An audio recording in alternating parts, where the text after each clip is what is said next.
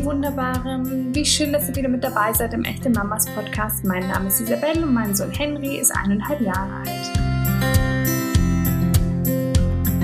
Grenzen sind so eine Sache. Viele empfinden sie als sehr wichtig, als etwas, das uns Halt und eine Richtung gibt. Andere sehen Regeln eher lockerer. Es kann schwer sein, Grenzen einzuhalten und es kann schwer sein, sie einzufordern. Besonders Eltern kommen hierbei immer wieder an, nun ja, Grenzen eben. Denn erst einmal müssen Mamas und Papas wissen, welche Regeln ihnen überhaupt wichtig sind und welche nicht. Und vor allem, wie sie ihren Kindern diese vermitteln möchten. Streng oder diplomatisch, flexibel, auf Augenhöhe oder bestimmt. Ich habe mit Heidemarie Brosche genau darüber gesprochen. Darüber, wie wir unseren Kindern liebevoll Grenzen aufzeigen können, ohne dabei mit ihnen zu schimpfen, wütend zu werden, ungeduldig oder vielleicht auch zu streng. Und sie verrät uns auch, wie wir unseren Kindern dabei helfen können, unsere Grenzen zu respektieren. Über ihre Gedanken und Erfahrungen zu diesem Thema hat Heidemarie das Buch Hätte ich netter schimpfen sollen geschrieben, das ich euch wärmstens empfehlen kann. Liebe Heidemarie, willkommen im Echte Mamas Podcast. Wie schön, dass du da bist. Ich freue mich auch. Ich freue mich total, weil das Thema wird gerade langsam auch für mich persönlich interessant. es geht nämlich darum, den Kindern Grenzen zu setzen und zwar in einem schönen, liebevollen, auf Augenhöhe Sinne. Mm, da bist du Expertin und ich möchte erst einmal damit beginnen, dich zu fragen, warum Grenzen überhaupt für Kinder wichtig sind. Ja, und da möchte ich erstmal gleich was vorne wegschicken. Ich kenne also durchaus auch Leute, die die Grenzen um der Grenzen willen äh, so wichtig finden. So nach dem Motto, äh, Kinder brauchen das einfach. Und ich bin der Meinung, der Grenzen willen brauchen sie es nicht. Es gibt viele Dinge, wo Grenzen einfach nicht nötig sind. Aber ich bin sicher, aufgrund dessen, was ich weiß und was ich erfahren habe mit meinen eigenen drei Kindern und aber auch mit genügend anderen und eben auch mit vielen, vielen Schüler, Schülergenerationen, ähm, dass sich Grenzen eigentlich von alleine ergeben. Und zwar, das sind hauptsächlich zwei große äh, Bereiche. Einmal, wenn das Kind sich gefährdet, sich oder andere gefährdet, also wenn Gefahr droht. Es mhm. kann jetzt körperliche Gefahr sein, es kann auch seelische sein. Äh, oder eben, wenn die Grenzen der anderen verletzt werden. Meistens sind es die Grenzen der Eltern oder eben auch Grenzen von anderen Mitmenschen als Eltern. Und mhm. da finde ich, da muss man dann nicht groß überlegen, warum sind die wichtig, sondern die gibt's einfach. Ich finde, wenn Eltern nicht darauf achten, was ihre eigenen Grenzen sind, dann wird eben das Unternehmen Elternschaft oft äh, geht in eine sehr ungute Richtung und dann schleichen sich so Missstimmungen ein, die es manchmal eben gar nicht bräuchte. Und wenn man die Bedürfnisse der anderen Mitmenschen missachtet und zulässt, dass die Kinder dies und jenes tun, was anderen auf den Nerven rumtrampelt oder halt einfach ihre Bedürfnisse verletzt, ist es auch nicht gut für alle Beteiligten. Und natürlich kann man nicht zuschauen, wenn als erwachsene Person, wenn ein Kind ähm, sich oder andere gefährdet, Gefahr. Eltern sind nun mal oder Erwachsene sind verantwortlich und Eltern sind im Besonderen verantwortlich.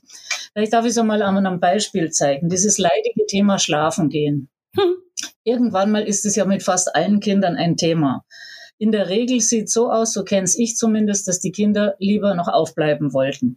Und da gibt's ja oft äh, in manchen Familien richtig gehende Kämpfe und bei anderen geht's sehr friedlich ab. Und ich finde, es ist einfach so. Es gibt nicht die Regel, wie es richtig ist. Also zum einen Eltern sind natürlich dafür verantwortlich, dass ein Kind nicht dauerhaft unausgeschlafen ist. Ich finde, ab und zu mal unausgeschlafen hält jeder aus, hält auch ein Kind aus, aber auf Dauer ist es eben nicht gut. Das ist ja auch durch zahlreiche Untersuchungen erwiesen. Also das ist das, was einmal als Devise gilt. Aber wie man das hinkriegt, das kann total unterschiedlich sein. Es kann also sein, dass Eltern tagsüber gar nicht so viel Zeit mit ihrem Kind verbringen und aber gerne mehr gemeinsame Zeit hätten und sagen, mir ist es lieber, der oder die geht später ins Bett und ist noch eine ganze Weile mit uns auf und wir haben da eben unsere Familienzeit. Und ähm, man könnte im Extremfall sogar sagen, die Kinder bestimmen selbst, wann sie ins Bett gehen. Das sieht man ja, ob es klappt. Und manche sagen, versichern, manche Eltern versichern glaubhaft, das klappt. Jetzt kann es natürlich aber auch sein, dass die Eltern sagen, am Abend brauche ich einfach kinderfreie Zeit, weil sonst, sonst funktioniere ich nicht mehr gut. Ich merke, wie das, wie alles in mir danach schreit, dass ich abend noch ein paar Stunden für mich habe. Meistens ist ja auch noch Arbeit zu tun, aber einfach ohne Kinder. Und wenn man merkt, dass man das braucht, dann muss man sich einfach dazu durchringen, äh, das irgendwie so hinzukriegen, dass die Kinder früher ins Bett gehen. Und dann ist das aber natürlich keine Strafe für die Kinder, sondern dann muss man ihnen das halt verklickern, dass es so ist, dass das für alle Beteiligten das Beste ist. Und äh, dann eben auch klar, das kommt später ja dann noch, äh, denke ich mal, wenn du mich noch mehr zu den Grenzen fragst, weil mir die Klarheit immer so wichtig ist, dann muss man eben auch klar sein und nicht rumeiern und immer wieder, ja, noch ein bisschen und noch ein bisschen. Ich denke, wichtig ist einfach, dass die Eltern sich darüber klar werden, wie sie es am besten finden und das dann ihren Kindern auch vermitteln. Es, wenn man auch noch so tolerant ist und sagt, ich möchte meine Kinder eben nicht mit Gewalt ins Bett schicken oder mit Gewalt meine ich natürlich nicht Taten, aber doch mit entschiedenen Worten. Wenn ich aber merke, es geht nicht gut, dann meine ich, muss man sich dazu durchringen. Und dann hat man ganz automatisch eine Grenze, weil man dem Kind sagen muss, obwohl das Kind noch spielen möchte oder noch bei den Großen sein möchte, dass es jetzt zu Bett geht. Und das natürlich, wie gesagt, wenn man, wenn das eine klare Sache ist, also kenne ich es eigentlich nur so, dass es sich dann irgendwie auch einspielt. Dann gibt es natürlich die schönen Einschlafrituale, dass es nicht ganz so hart ist, der Abschied vom Tag und von den Erwachsenen. Und dann sollte diese Grenze normalerweise schon zu bewältigen sein. Mm, ich finde ganz spannend, ähm, dass du auch gesagt hast, also dazu müssen wir Eltern natürlich erst einmal wissen, was uns wichtig ist, was unsere Grenzen sind. Ähm, ich finde, ich habe also in meinem, mein Sohn ist jetzt ähm, etwas über ein Jahr alt. Wir ähm, stellen das immer situativ fest. Ach so, hier ist äh, ein, eine, ein Moment, wo wir uns überlegen müssen, was wollen wir eigentlich. Bei uns ist zum Beispiel das ähm, Essen am Tisch ein entscheidendes Thema weil wir das so gelernt haben, wer essen möchte, muss halt am Tisch sitzen und man wartet, bis man fertig ist. Und da haben wir aber schnell gesagt, das ist uns tatsächlich aber überhaupt nicht wichtig. Also wenn er beim Spielen äh, essen möchte oder andersrum beim Essen spielen möchte, dann soll er das ruhig machen. Also da haben wir zum Beispiel festgestellt, da wollen wir diese Grenze nicht ziehen. Aber es ist ja nicht immer so einfach herauszufinden, was man überhaupt möchte als Elternteil. Wie kann uns das irgendwie gelingen, da ein gutes Gefühl zu bekommen? Ja, was, was für Werte in der Erziehung oder was für Grenzen wir gerne setzen möchten oder eben nicht setzen möchten? Ja, ich denke, manches kann man tatsächlich schon vor den Kindern so ein bisschen rauskriegen. Mhm. Wenn man mit sich selber in gutem Kontakt ist und immer wieder mal über sich reflektiert. Und äh, wenn man das wirklich ernsthaft tut, merkt man doch schon, die wunden Punkte, was halte ich nicht gut aus, was regt mich wahnsinnig bei anderen auf. Man hat ja oft schon mit Menschen Kontakt, die schon Kinder haben und sieht dann, oh, das finde ich schön oder nee, so möchte ich es nicht haben. Und dieses bewusste Reflektieren äh, kann ich nur empfehlen. Ist aber natürlich nie zu spät. Wenn man es jetzt wirklich bis zu den Kindern gar nicht getan hat, ist nichts verloren. Man kann es ja, man kann es dann auch erst tun. Aber ich würde es tatsächlich empfehlen. Ich habe in meinem Buch, hätte ich netter schimpfen sollen, ja auch viele äh, angehende äh, Eltern oder äh, junge Leute, die gesagt haben, sie werden vielleicht mal Eltern, sie können sich vorstellen, Kinder zu kriegen, äh, interviewt. Und die haben da zum Teil auch schon angedeutet, was sie sich vorstellen können. Die eine hat gesagt, sie ist sehr ängstlich, sie hat immer Angst um die Menschen, die sie liebt. Sie denkt also, das wird auch eine ganz äh, schwerwiegende Sache als Mutter mal sein. Der andere hat gesagt, ich mir ist so wahnsinnig wichtig, dass ich ruhige Phasen habe, in denen ich absolut meine Ruhe habe. Das könnte etwas werden, äh, wo es mit dem Kind zu vielleicht zu Zusammenstößen kommt oder wo ich halt schauen muss, dass es, dass ich es anders regel, dass es keine Zusammenstöße gibt. Also diesen kon guten Kontakt mit sich selber kann ich sehr empfehlen, aber es führt nichts dran vorbei. Vieles wird einem erst bewusst, wenn das erste Kind da ist. Und manchmal erst, wenn noch eins da ist, weil sich natürlich durch Geschwisterstreit wieder neue Grenzen der Eltern ergeben. Aber zunächst mal so Sachen wie, wie viel Lärm halte ich aus? Habe ich gern Remi Demi oder habe ich es gern ruhig? Wie viel Unordnung ist mir, ist es mir wichtig, dass jeden Tag mein Zuhause zumindest am Abend wieder in den ordentlichen Zustand versetzt wird? Oder kann ich es ganz gut haben, dass um mich rum Kuddelmuddel ist? Äh, dann eben auch, wie groß ist mein ganz persönliches Ruhe- und Erholungsbedürfnis? Es gibt einfach Leute, die brauchen viel äh, zum Beispiel auch Schlaf oder eben ruhige Phasen und andere, die können gar nicht genügend Leben um sich herum haben. Nichts davon ist falsch. Es wird ja oft so hingestellt, als sei der eine falsch. Das stimmt ja gar nicht. Jeder darf ja sein, wie er ist. Aber wenn man das über sich selber weiß, dann kann man sich halt drauf einstellen. Oder eben auch das, was ich von der einen erzählt habe mit dem Sicherheitsbedürfnis und der Angst. Äh, das war zum Beispiel etwas, das wusste ich immer ganz sicher, weil ich schon als Kind leider sehr ängstlich war und äh, früher sehr Angst um meine Eltern hatte und dann sehr Angst um meinen Freund, der jetzt mein Mann ist, hatte. Und es war klar, das wird mit den Kindern wieder so sein. Und es wurde auch so. Aber ich habe mir tatsächlich schon ein bisschen darauf eingestellt. Was man sich einfach, also man darf sich nichts vormachen, man erfährt gerade, finde ich, als Mutter und Vater immer wieder Neues über sich selbst also ich habe manches wirklich nicht für möglich gehalten. Zum Beispiel hatte ich nie gedacht, wie ungeduldig ich sein kann. Ich, ich fand mich immer extrem geduldig. Mit mir haben Kinder wahnsinnig gern schon gespielt, als ich, sagen wir mal, so ab dem Moment, wo ich so zehn Jahre alt war und auch in der Pubertät habe ich gern mich um andere Kinder gekümmert und dann als Junglehrerin und auch bei meinen Schülern dachte ich immer, habe ich mich wirklich sehr geduldig gefühlt. Und bei meinen eigenen Kindern habe ich mich plötzlich nicht mehr so geduldig gefühlt. Da waren meine Grenzen viel schneller erreicht. Da war ich äh, überrascht. Aber ich musste es einfach sehen und anerkennen. Und ich denke wirklich, das ist die Antwort. Man kann manches vorher nicht wissen, aber ein paar Dinge eben schon. Okay.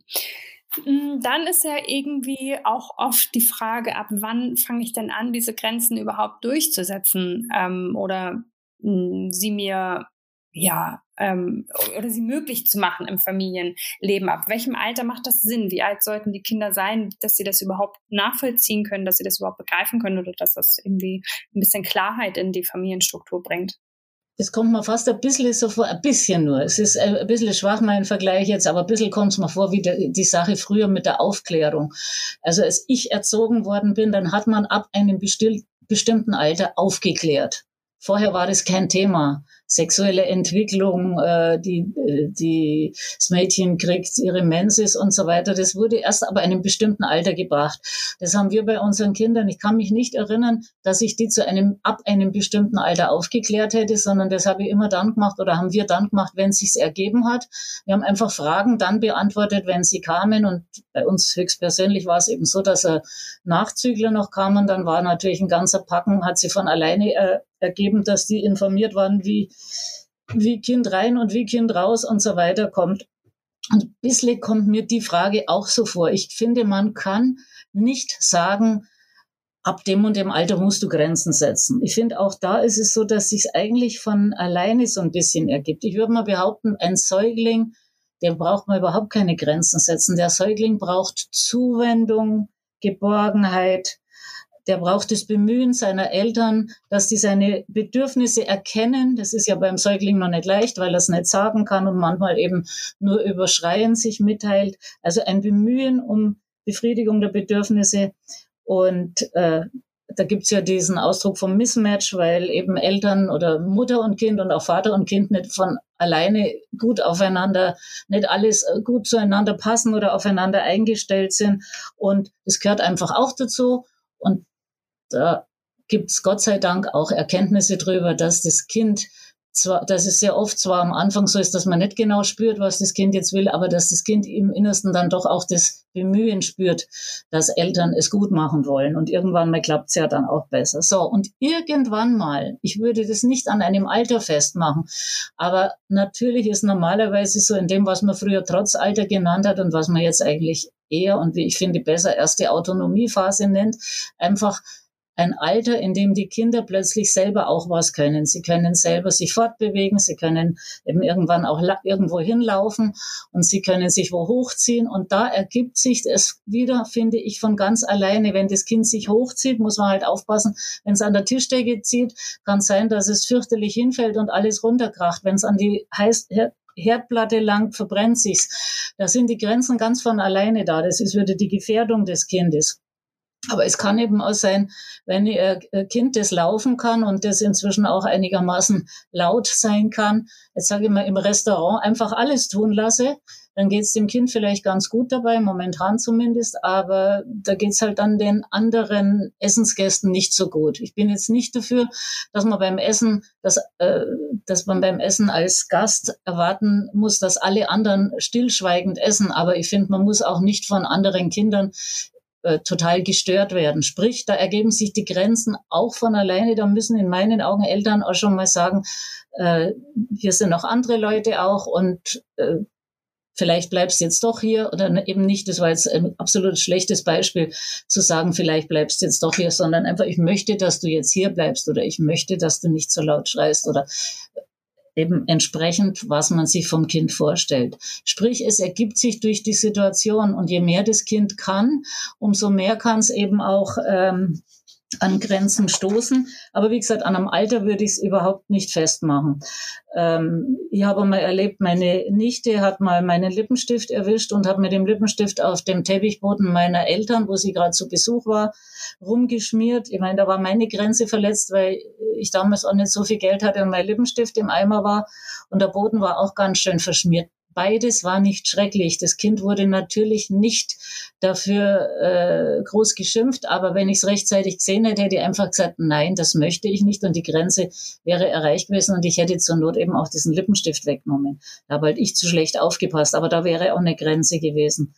Oder was ich auch immer ganz gutes Beispiel finde, weiß ich nicht, ob das junge Eltern altmodisch finden, aber ich stehe dazu, weil ich halt immer den Perspektivenwechsel mache. Zum Beispiel in öffentlichen Verkehrsmitteln finde ich, dass man dem Kind schon sagen kann, es soll nicht mit schmutzigen Straßenschuhen auf, dem, auf den Flächen rumsteigen, wo andere sich dann wieder hinsetzen. Weil ich ehrlich gesagt ja auch möchte, dass ich nicht mit der schmutzigen Hose oder dem schmutzigen Mantel dann rausgehe. Und da finde ich, ergibt sich die Grenze auch von alleine. Sprich, die Antwort auf Ihre Frage oder auf deine Frage ist eigentlich, es gibt kein spezielles Alter. Ich bin nur sicher, noch, zum, noch zu der Zeit, wo ich Mutter geworden bin, es war in den 80er Jahren, hat man nur gesagt, man darf die Babys nicht verwöhnen, man muss den Babys bereits Grenzen setzen. Gott sei Dank habe ich mich da dann nach, nach einem Eklat nicht mehr dran gehalten und ich bin bis heute dankbar. Da war es nämlich mal so, wenn ich das noch kurz erzählen darf.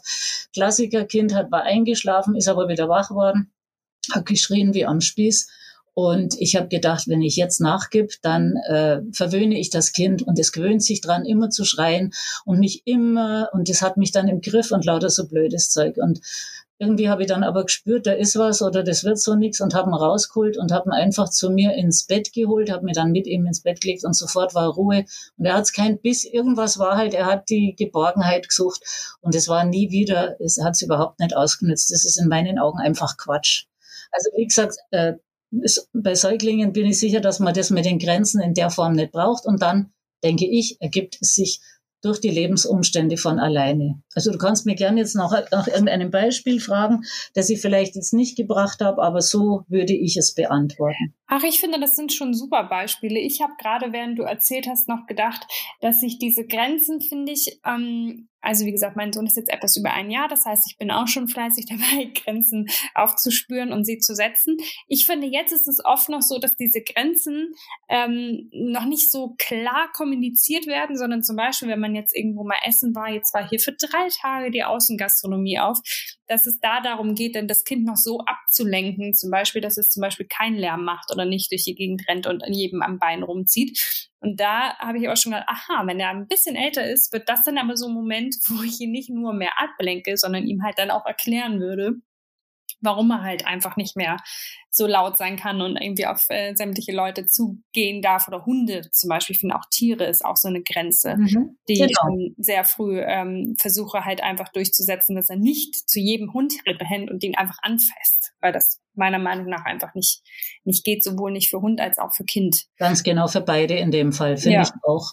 Genau. Aber wie du das jetzt gerade gesagt hast, du spürst doch jetzt selbst, jetzt brauchst du ihm noch keine große Erklärung liefern, aber du wirst es spüren, weil du das jeden Tag mit ihm merkst, wie er mehr versteht. Und ich finde, wenn man dann eben sowas von Anfang an klar macht und selbst wenn es nicht von Anfang an ist, weil man am Anfang nur denkt, ich will ein, ein großzügige, eine großzügige Mama und ein großzügiger Papa sein und ich will eben nicht bei allem immer Nein sagen. In dem Moment, wo ich spüre, es ist mir wichtig, in dem Moment, wo ich spüre, ich möchte gerne essen gehen können ins Restaurant mein Kind möchte ich gerne dabei haben und ich möchte aber nicht schweißgebadet da sitzen, weil ich merke, wie er alle anderen nervt oder weil ich auch selbst finde, dass das eine Zumutung ist, wie er sich jetzt benimmt. Wenn ich da dem Kind das klar kommuniziere, er wird's, das Kind wird nicht von selber zum Lämmchen werden.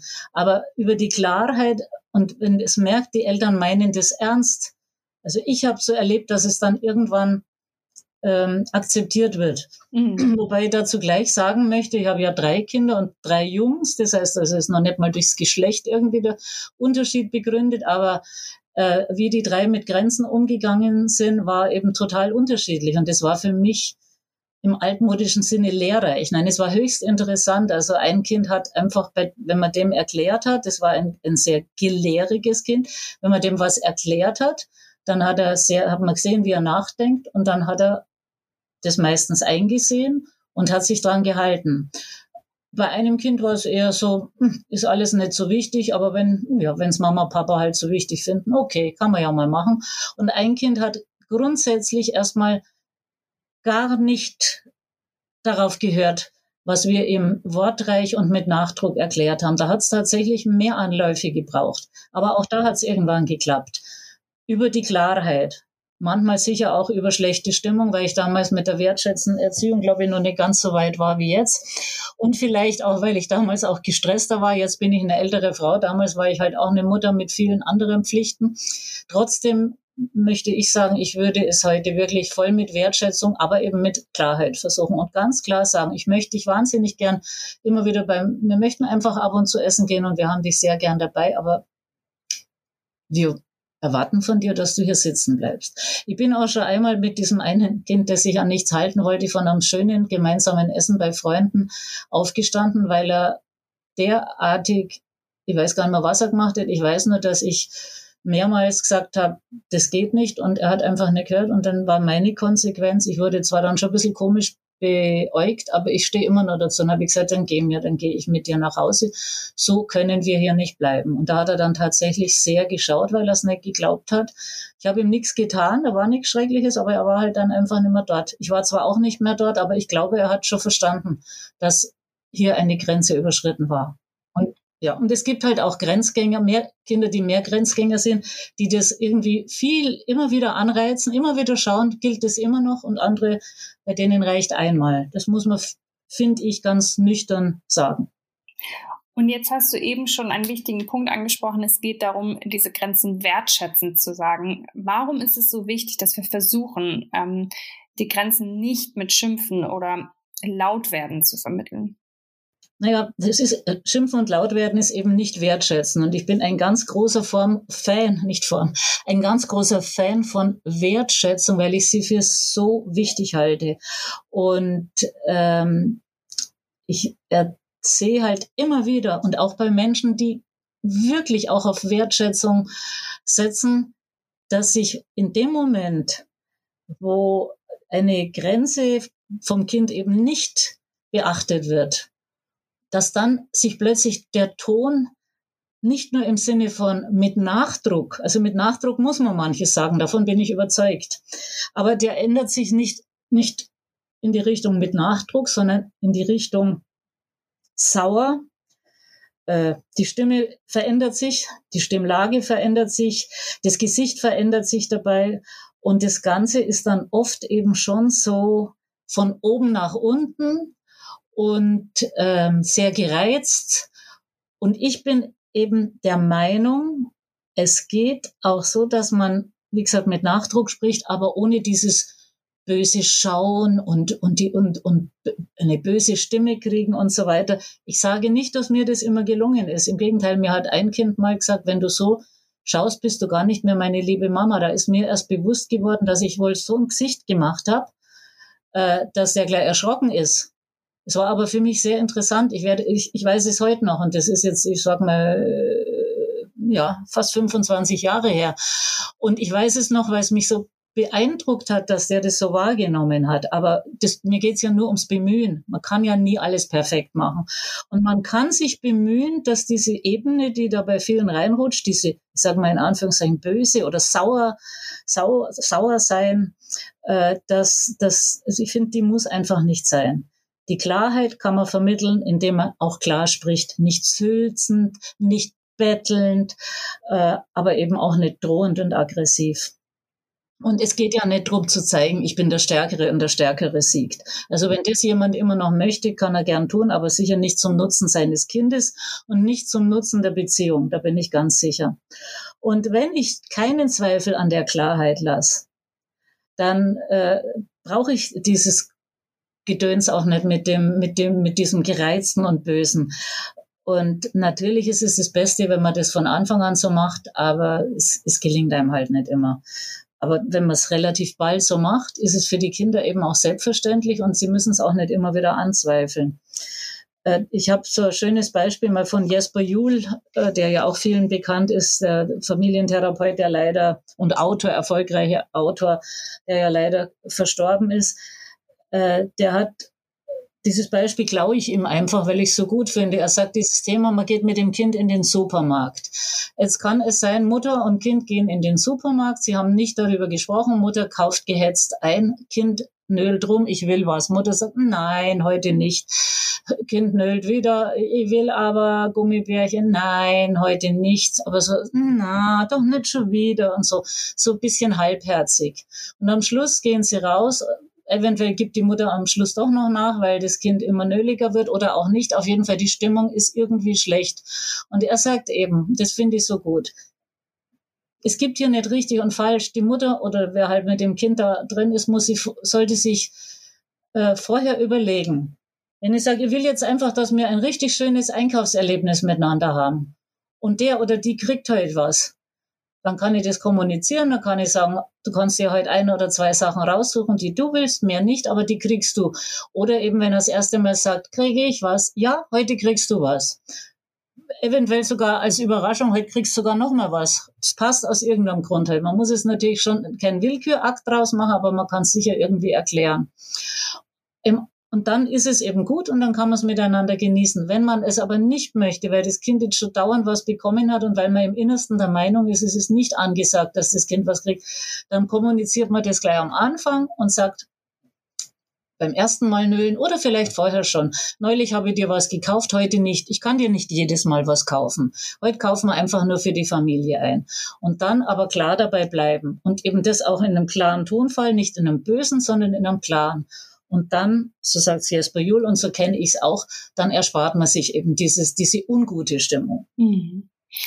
Du hast eben gerade schon so einmal kurz das Wort drohend drin gehabt. Ich finde, mm, oder aus meinem Erlebten gehen ähm, Grenzen auch eben oft mit Drohung beziehungsweise mit eher so Erpressung einher. Keine Ahnung. Wenn du das nicht tust, ähm, dein Zimmer nicht aufräumst, darfst du kein Fernsehen gucken zum Beispiel. Ähm, was denkst du darüber? Also mir geht's dabei gar nicht gut. Ich habe das selber nach Möglichkeit auch unterlassen, obwohl ich es reihenweise um mich herum damals erlebt habe. Ähm, ich finde einfach, Erpressen ist, ist kein Mittel. Es ist für mich nicht gut. Äh, man kann natürlich sagen, kurzfristig erreicht man was. Das Kind möchte eben schon Fernsehen, also weiß es, wenn ich jetzt das und das mache, dann darf ich Fernsehen. Aber ich finde, das ist das, was ich auch Lehrern immer wieder an, an Lehrkräften immer wieder ans Herz lege. Man muss sich überlegen, will ich kurzfristig meine Ruhe haben? Will ich, dass das kurzfristig klappt? Oder will ich nachhaltig etwas bewegen? Und wenn ich beim Kind nachhaltig was erreichen will, dann finde ich, ähm, verzichte ich auf äh, Drohen und Erpressen. Im Grunde genommen mache ich dem Kind ja Angst, wenn ich drohe oder erpresse. Das Kind will irgendetwas verhindern, will irgendwas Negatives nicht. Und im Grunde genommen lernt es dabei, Mama oder Papa haben Macht über mich, die können mir das äh, verbieten. Und ja, wenn ich das will, jetzt komme ich wieder mit meiner Macht, wenn ich als Eltern unbedingt Macht haben will, äh, kann ich so machen. Aber ich persönlich, und du hast ja mich gefragt, ich finde es nicht gut. Und ich finde es äh, besser, mit eben an, wenn man an die Vernunft appelliert und immer mal wieder klar kommuniziert, warum man bestimmte Dinge haben möchte. Und dann ist natürlich, ich finde immer das Allerbeste ist, wenn sich die, wenn es eine natürliche Konsequenz gibt. Jetzt nehmen wir mal ein unaufgeräumtes Zimmer. Ein Kind räumt nicht auf und Muttern ist aber der Meinung, das Kinderzimmer müsste aufgeräumt sein. Wenn das Kind jetzt, weil es einfach trotz äh, aller, was weiß ich, trotz Appell der Eltern, es müsste aufgeräumt werden, trotz Angebot der Eltern, ich helfe dir auch dabei, das Kind äh, tut's einfach nicht, ist jetzt die Frage. Wenn, wie ich vorher schon gesagt habe, manche Leute halten das halt einfach sehr schlecht aus. Ich habe das immer ganz gut ausgehalten, weil ich, ich denke dann immer, was passiert dabei? Was passiert Schlimmes, wenn das Kinderzimmer unaufgeräumt ist? Es, es droht keine Gefahr, es schaut scheußlich aus und das Kind findet irgendwann mal nichts mehr. Und wenn das Kind dann tatsächlich mal nichts mehr findet, dann ist es ja für mich eben eine natürliche Konsequenz. Dann sieht es ja selbst, dass Ordnung einen Wert hat. Und, aber wie gesagt, man muss bereit sein, das auszuhalten. Und ich finde halt, wenn es dann eben merkt, jetzt finde ich das nicht mehr, dann muss man auch nicht hämisch sein. Ich finde auch Häme absolut kein Mittel der Erziehung. Also nicht siehst du, das habe ich dir gleich gesagt, hättest du rechtzeitig aufgeräumt, dann hättest du das jetzt gefunden. Aber man kann das auch anders sagen. Man kann sagen, so ist es halt. Schau, wenn ich in der Küche nicht aufräume, finde ich mein äh, Geschirr nicht mehr. Wenn du in deinem Zimmer nicht aufräumst oder wenn ich hier in meinem Arbeitszimmer nicht aufräume, dann liegen alle Skripten durcheinander.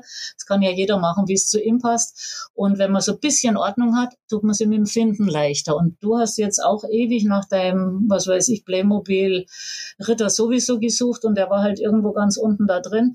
Und dann würde ich auch niemals sagen, und das musst du jetzt alles alleine aufräumen, da bist du selber schuld, darum geht's nicht, sondern da würde ich sagen, also wenn das Kind jetzt zeigt, es würde doch gern aufräumen, würde ich trotzdem sagen, ich kann da schon ein bisschen dabei helfen, weil ein Kind ist einfach ein Kind. Aber ich würde mich nicht hinsetzen und fürs Kind aufräumen. Also ich finde, es ist immer, ich denke mal, ich, mache dann immer so einen Perspektivenwechsel. Wie ist es denn für Erwachsene? Wie geht's mir, wenn ich mich selber in die Bredouille geritten habe? Was tut mir dann gut? Tut mir jemand gut, der dann sagt, siehst du, bist selber schuld, jetzt helfe ich dir nicht? Oder tut mir ein nachsichtiger, liebender Mensch gut, der sagt, ich helfe dir trotzdem du machst dein Zeug schon, aber ich helfe dir. So, so sehe ich das. Okay. Jetzt hast du ja über den Verlauf schon so ein paar, ähm, ja, nennen wir sie mal Grundregeln äh, genannt, die wir befolgen können, wenn wir Grenzen liebevoll und auf Augenhöhe durchsetzen wollen. Das war zum Beispiel, dass wir klar sind, in, also erstmal, dass wir uns selbst äh, bewusst werden, was für Grenzen uns wichtig sind, dann, dass wir klar darin sind, sie zu äußern, sie zu erklären, dass wir ähm, ja nicht schimpfen, nicht drohen, nicht erpressen. Gibt es noch so ein paar Grundregeln, die du uns mit an die Hand geben kannst, die helfen können, dass wir die äh, Grenzen gut vermitteln? Also erklären, warum, habe ich ja schon gesagt. Und äh, selber als Erwachsener eben transparent sein und nicht Willkürakte machen. Ne? Wenn, die, äh, wenn man gewisse Transparenz hat, verstehen es die Kinder leichter. Dann, ich finde, man kann auch einem Kind sehr wohl Einblick in die Seele des Erwachsenen gewähren. Das ist auch ein, eine Hinführung zur Empathie und andersrum auch eine Hilfe, dass das Kind den Erwachsenen versteht. Dann gibt's noch so ein paar Punkte. Beharrlichkeit. Nicht gleich aufgeben Präsenz zeigen. Ich bin da. Ich bin da. Ich bin, bleib deine Mutter, dein Vater, auch wenn du das und das nicht tust. Ich bleibe da. Das ist die Präsenz, stammt von Haim Omer, dem, der auch, äh, also ein israelischer, äh, ich weiß gar nicht mehr, Psychologe und Thera Familientherapeut, glaube ich auch, aber der hat ein paar so Grundlagen, grundlegende ähm, Thesen, die ich sehr gut finde. Und das mit der Präsenz, kann man sich gar nicht oft genug vorsagen, weil viele Eltern vor lauter Stress eben gar nicht mehr gut präsent sein können. Dann äh, was ganz Einfaches eigentlich, aber so einfach doch wieder nicht. Die Macht des guten Vorbilds. Die darf man nie unterschätzen. Alles, was wir gut vormachen, machen die Kinder eigentlich relativ leicht nach. Da müssen wir nicht groß ähm, äh, irgendwas jetzt in die Wege leiten. Wir können uns nur selber überlegen, wie sollte ich mich verhalten, dass mein Kind sich dann so verhält, wie ich es gut finde. Und dann möchte ich unbedingt nur betonen, oft ist Vorbeugen auch schon gut. Das hast du vorhin auch in irgendeinem Punkt erwähnt, ich weiß nicht mehr in welchem, aber da dachte ich genau, äh, vorbeugen, vielleicht auch, wo du gesagt hast, beim Essen gehen, da kann man ja auch vorbeugen, indem man was zum Beschäftigen mitnimmt oder sich überlegt, was kann ich mit dem Kind im Restaurant spielen, dass ihm die Zeit vergeht, bis das Essen kommt äh, oder im Daheim auch Dauerkrisenherde entschärfen. Wenn ich weiß, an der und der Stelle gibt's immer Streit, dann kann ich irgendwas tun, um das zu entschärfen, dass es nicht jedes Mal wieder passiert. Oder zum Beispiel, wenn ich weiß, ich gehe mit dem Kind in die Stadt und fahre mit öffentlichen Verkehrsmitteln und möchte eben nicht, dass er da über die Bänke klettert und seine schmutzigen Schuhe hinschmiert und, und was weiß ich was, äh, was man da alles noch machen kann. Das kann ich auch vorher schon mit ihm bereden und ganz klar sagen, wie ich es mir vorstelle. Das heißt noch nicht, dass es alles macht, aber zumindest, wenn man das immer mal wieder macht, versteht's das Kind auch. Dann ein Tipp ist auch noch Prioritäten setzen Und das ist, passt wieder zu dem, was mir am Anfang fragt, dass man muss sich selber überlegen, was ist mir eigentlich wichtig. Also ich möchte dann hoffen, dass keiner von all den Eltern, die mich jetzt hören, sagen, mir sind aber hundert Dinge gleich wichtig. Dann muss er ja ununterbrochen irgendwo Grenzen setzen.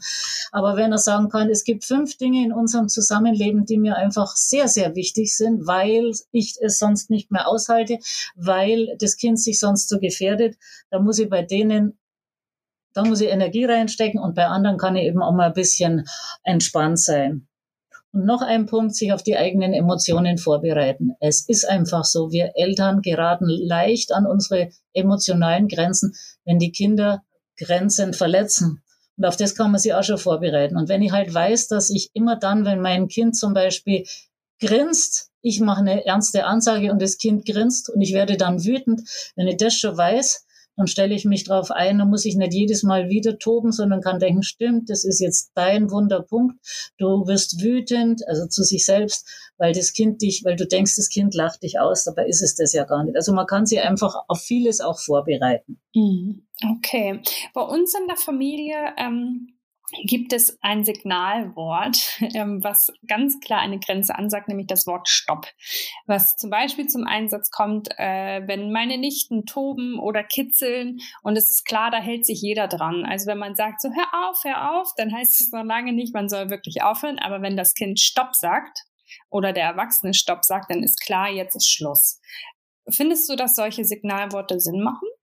Also ich glaube, ich hab's, ich kann mich nicht erinnern, dass ich es je gemacht habe und wir haben es auch hingekriegt, aber ich ahne oder ich glaube, ich habe es auch schon gehört, dass es manches wirklich einfacher machen kann. Und bloß weil ich nicht drauf gekommen bin, muss es ja nicht heißen, dass es nicht eine gute Idee ist. Also ich denke, wenn es nicht inflationär gebraucht ist und wenn man selber das Gefühl hat, es passt zu einem, dann ist es, glaube ich, einfach, es erspart einem einiges. Ne? Und wenn es davon nicht viele gibt, dann glaube ich, können Kinder, es, gibt es den Kindern irgendwie äh, eine, eine Sicherheit, so ein Signal. Kann ich mir gut vorstellen, wenn ich es, wie gesagt, auch selber nicht ausprobiert habe. Aber ich denke, ich glaube, ich würde es jetzt ausprobieren. Ja, also wie du sagst, äh, wir ähm, fahren damit sehr gut. Das ist auch unser einziges Signalwort. Dann ist doch gut.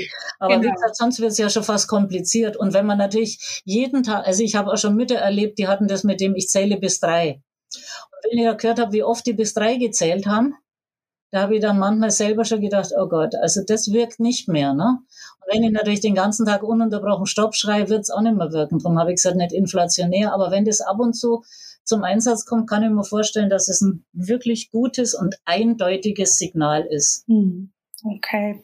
Wir haben eben schon das mal kurz äh, angedeutet. Manchmal sind Grenzen, also unsere Energie- und emotionalen Grenzen halt einfach erreicht und aufgebraucht deswegen passiert es doch hin und wieder mal, dass man dann doch so eine Grenze so ein bisschen verschwimmen lässt oder irgendwann sagt, ach ja, dann mach halt doch.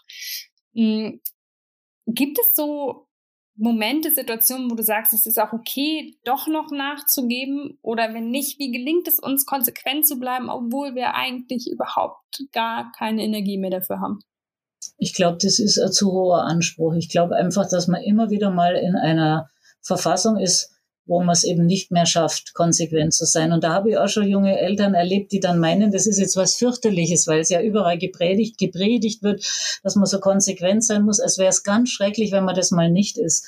Das glaube ich, also ich glaube nicht, dass es schrecklich ist. Natürlich ist es toll, wenn man das immer hinkriegt, aber wie gesagt, der Mensch ist nun mal ein Mensch und ist, der kann, man kann als Mutter oder Vater seelisch am Ende sein oder körperlich am Ende sein oder beides. Und wenn die Kraft nicht mehr da ist, kann man einfach auch mal sagen, ach komm, dann bleibst eben nur auf oder ach komm, äh, dann ist jetzt halt doch noch was Süßes vorm Essen. Da passiert ja nicht wirklich Schreckliches. Ich finde nur, es darf nicht alles willkürlich werden. Ne? Also wenn man jetzt einmal oder ab und zu abweicht, passiert nichts Schlimmes. Aber dann gibt es natürlich auch wieder Dinge, es kommt darauf an, wie man das sieht.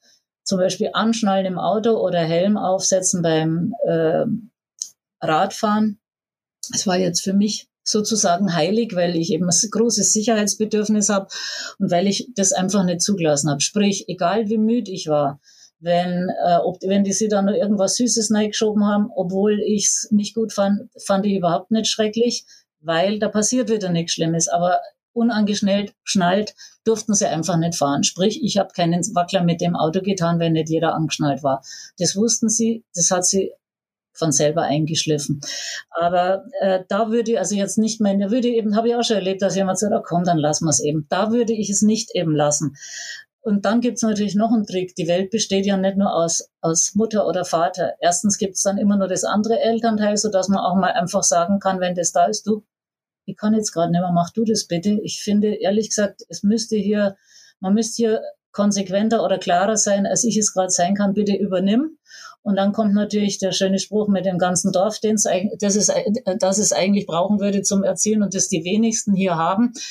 Äh, tatsächlich aber hat man ja manchmal doch eine Nachbarin oder Nachbarn oder Oma, Opa oder Freundin, Freund. Und wenn da jemand greifbar ist, finde man soll sie nicht scheuen, auch mal abgeben und sagen, so, und jetzt kann ich nicht mehr und jetzt kann jemand andere das übernehmen. Okay. Nun ist es so, wenn wir äh, Grenzen äh, ja, geben und auch ganz, ganz liebevoll und auf Augenhöhe sind Kinder trotzdem nicht unbedingt begeistert von diesen Grenzen.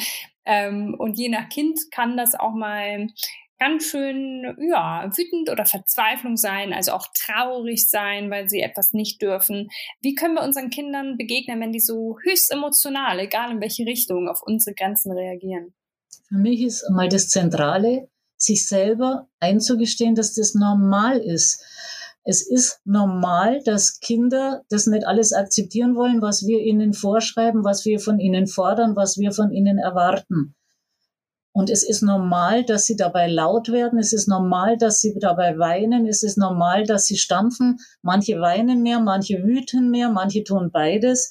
Also alleine, dass Eltern davor immer so eine riesen Angst haben, äh, als wäre das was ganz fürchterliches, so nach dem Motto, mein Kind soll eigentlich immer zu glücklich sein. Das ist für mich ein falscher Ansatz. Das wird nicht hinhauen. Äh, und selbst wenn ich, das da gibt's ja so viele, äh, die das dann auch selber zugegeben haben, denen in ihrer Kindheit sehr, sehr fast gar nichts ähm, verboten worden ist oder was heißt verboten, halt keine Grenzen gesetzt worden sind, äh, habe ich von etlichen gehört. Ich komme ja aus einer Zeit, wo da eigentlich so eine dieses mit äh, anti-autoritärer Erziehung oder halt einfach, dass man die Kinder fast alles hat machen lassen, äh, was ziemlich verbreitet war. Und da habe ich immer wieder zu hören gekriegt, dass das eben für die Kinder gar nicht so toll war. Aber natürlich ist es in dem Moment, wo es, wo die Grenze gesetzt wird und eben Nein gesagt wird, oft für die Kinder ein Riesenfrust. Und ja, es kann auch sehr traurig sein. Aber Eltern müssen sie einfach sagen, das ist so und da stelle ich mir vorher schon äh, drauf ein und das muss ich als Mutter oder Vater aushalten. Und viele machen ja dann alles Mögliche nur damit das Wüten, Toben, Schreien, Weinen wieder beendet wird. Ich verstehe es, aber ich finde, es ist nicht nötig. Ich finde, man sollte da sein fürs Kind, man sollte ihm zur Seite stehen, man soll ihm auch zu verstehen geben, dass das jetzt nicht böse ist, dass das jetzt nichts Schlimmes ist und schon gleich gar nicht, wenn du so bist, wenn du dich so aufführst, dann will ich dich nicht mehr oder dann, dann musst du weg oder dann gehe ich weg, ich halte dich nicht mehr aus. Also ich würde einfach sagen, es als normal akzeptieren, ihm zur Seite stehen, also zeigen, ich bin trotzdem deine liebe Mama, aber an dieser Stelle kommen wir im Moment eben nicht zusammen. Und wenn Kinder das immer wieder mal so erleben, habe ich festgestellt, dann ist es, also natürlich kommt es immer wieder mal vor, aber eben nicht so oft und nicht so schrecklich. Und dann würde ich nicht einfach das Ganze ähm, ausplätschern lassen, sondern wenn wieder Ruhe eingekehrt ist, wenn das Kind aus der großen Aufregung, durch die große Aufregung durch ist, also HMO mehr nennt es, wenn das Eisen äh, kalt ist, wenn das Eisen erkaltet ist. Also eben nicht, du sollst das Eisen schmieden, solange es warm oder heiß ist, sondern er lässt es erkalten und er lässt also die Stimmung wieder runterkommen. Dann kann man mit dem Kind, ja, das habe ich sehr oft gemacht, nochmal drüber reden und sagt, hast du jetzt verstanden, warum ich da äh, dir das nicht erlaubt habe. Und sehr oft verstehen sie es sehr wohl, wohl. Und man kann auch als Eltern sagen, ich wäre selber ja auch manchmal so wütend oder ich bin ja auch so traurig, weil ich mir gewünscht habe, dass das Buch, das ich jetzt geschrieben habe, ein Erfolg wird und es ist keiner geworden oder weil ich eigentlich heute Abend mit meiner Freundin essen gehen wollte und jetzt sagt die mir plötzlich ab. Kinder verstehen vieles und verstehen dann auch die Gefühle der Eltern und die eigenen besser. Das habe ich immer wieder erfahren und da soll man sich, finde ich, nicht scheuen.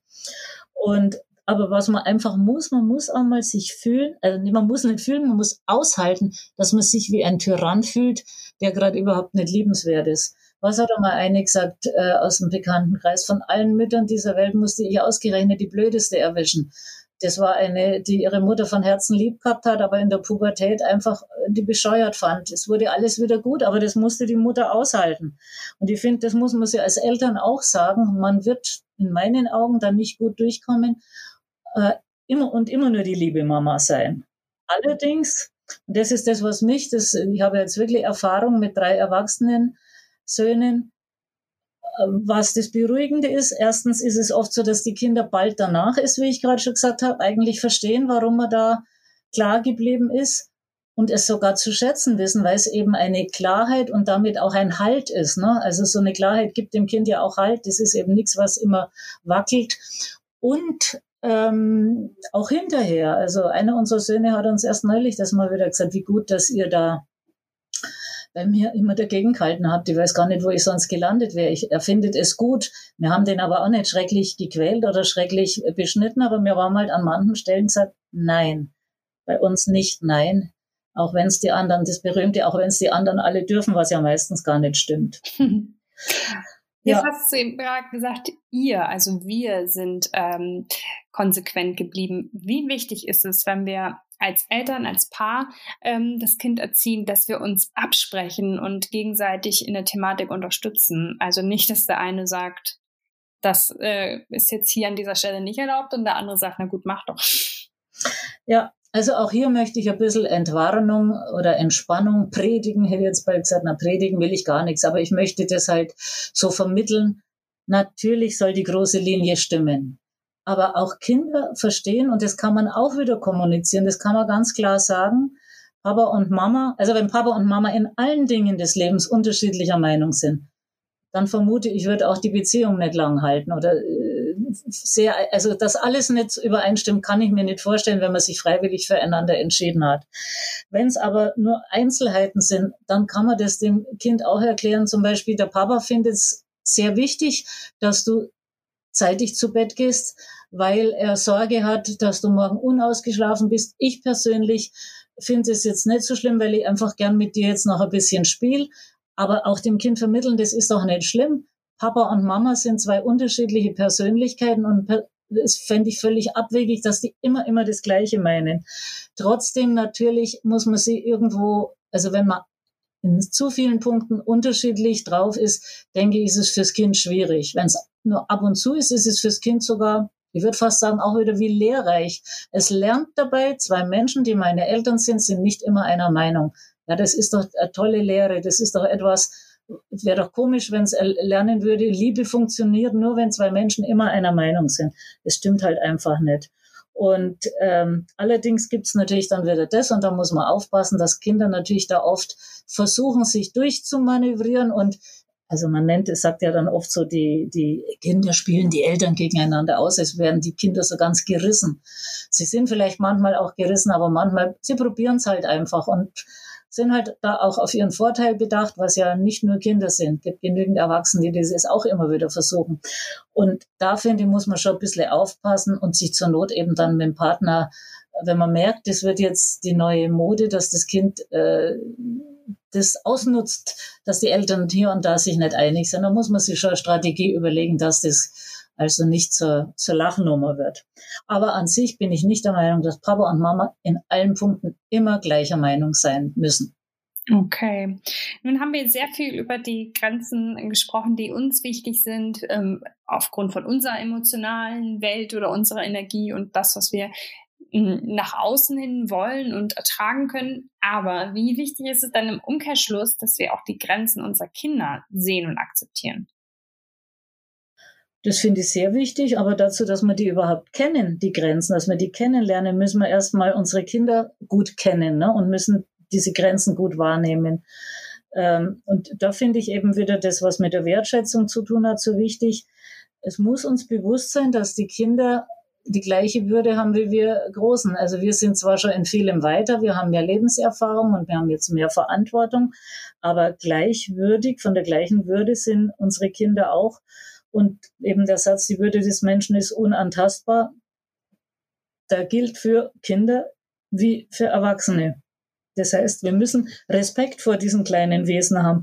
Und abwerten und entwerten ist zum Beispiel etwas, das finde ich jetzt wirklich schlimm. Das finde ich viel schlimmer, als wenn Papa und Mama ab und zu äh, andere Einstellungen zu gewissen Dingen haben. Wenn es abwerten oder gleich entwerten, also dass man den Kindern ihren Wert nimmt, äh, wenn das immer mal wieder sich einschleicht, da finde ich, müssen Eltern dran arbeiten. Das ist einfach zu verheerend. Da habe ich auch schon so viele Erwachsene gehört, auch ältere Leute, die heute noch wissen, was man ihnen als Kind an entwertenden äh, Sätzen an den Kopf geschmissen hat, was man früher ja auch noch gerne getan hat. Heute ist es bestimmt viel besser, aber es rutscht immer mal wieder rein. Also Kannst die du uns eine Art von Beispiel geben, was du damit meinst? Äh, ja, wenn ich, also das, was ich von älteren Leuten gehört habe, dass man eben, eben gesagt hat, aus dir wird nie was mhm. oder du, wenn du so weitermachst, dann wirst du Straßenkehrer, das hat man ja in der Schule auch gerne gesagt oder äh, wenn du hier so rumtobst, äh, das ist böse und du bist das Letzte und einfach runtermachen. Ne? Mhm. Und ähm, deswegen kann ich nur immer sagen, und das, das, das, das würde ich mir direkt irgendwo hinschreiben. Also so Sachen habe ich mir manchmal auch aufgeschrieben. Kinder haben eine Würde, die respektiert werden muss. Und das insofern äh, muss ich eben mein Kind relativ gut kennen und ähm, ich habe ein Beispiel noch, also ich weiß nicht, ob ich so viel Zeit noch habe. Ich hätte noch ein Beispiel mit mein, von meinen eigenen Kindern, wo man das in meinen Augen so schön sieht, mit den Grenzen respektieren. Ich habe irgendwann mal bemerkt, dass der Besuch beim Kinderarzt von meinen drei Kindern völlig unterschiedlich, also dass sie völlig unterschiedlich darauf reagiert haben, dass wir zum Kinderarzt gehen. Es war immer derselbe Kinderarzt, dieselbe Praxis, der, derselbe Weg von uns zu Hause dorthin. Äh, bei einem Kind war es so, der hat so ungefähr, okay, machen wir. Also das ist einfach unkompliziert. Ja gut, da muss man jetzt hin. Mama hat gesagt, da ist wieder fällig, dann geht man da hin. Ein Kind hat schon, äh, hat irgendwann mal schon, wenn ich mit dem Auto in die Richtung gefahren bin, wo der äh, war, habe ich schon gemerkt, wie er verkrampft und Angst bekommen hat. Und dort, wenn wir waren, also in den Flur gekommen sind und zur Anmeldung, habe ich ihm angesehen, hat richtig Angst. Und ein Kind hat sich total gefreut auf die Besuche beim Kinderarzt, weil dem, so war eben bei ihm alles, dem war es wichtig, dass sich was tut. Und dem, für den war alles besser als Langeweile. Und ob da mal geimpft worden ist oder ob der da mal irgendwie äh, Reaktion, irgendwelche Tests gemacht hat oder was der Arzt halt so mit kleinen Kindern macht, es war ihm alles recht weil das für ihn was Schönes war. Er stand im Mittelpunkt, man hat sich mit ihm beschäftigt und ob das jetzt ein bisschen wehtan hat, war nicht wichtig. Sprich, die Grenzen waren da sehr unterschiedlich. Und so habe ich das dann entsprechend immer wieder erlebt. Das gipfelte dann darin, dass beim Zahnarzt, also dass ein Zahnarzt mal gesagt hat, eins meiner Kinder, der sei, eines sei ganz in Ordnung und der andere ja so ungefähr, der sei halt der Jammerlappen. Sowas finde ich ähm, uferlos. Ich finde, das geht gar nicht, weil es, das war eben die persönliche Grenze. Der eine hat sie vor diesen Eingriffen, äh, erstens hat er eh schon Reize von außen bedrohlicher empfunden, das habe ich auch gemerkt. Das merkt man ja als Eltern, man ist ja mit den Kindern doch von klein auf zusammen normalerweise. Und äh, der hat auch sehr bedrohlich gefunden, wenn man ihm an den Körper gegangen ist, ne, wenn ihn ein Fremder angefasst hat oder so. Und der andere, wie gesagt, fand das klasse. Und insofern kann ich eben auch nicht sagen, ich muss das und das bei allen Kindern beachten, sondern die persönlichen Grenzen halte ich wirklich für wichtig und die sind individuell einfach sehr verschieden. Und ich kann es halt nur, ich weiß es nur dann, wenn ich bereit bin, mein Kind gut kennenzulernen und auch zu akzeptieren, wie es ist und nicht zu sagen, der sollte halt mal, der sollte jetzt halt mal, du brauchst doch hier keine Angst haben, stell dich doch nicht so an, sowas finde ich schlimm.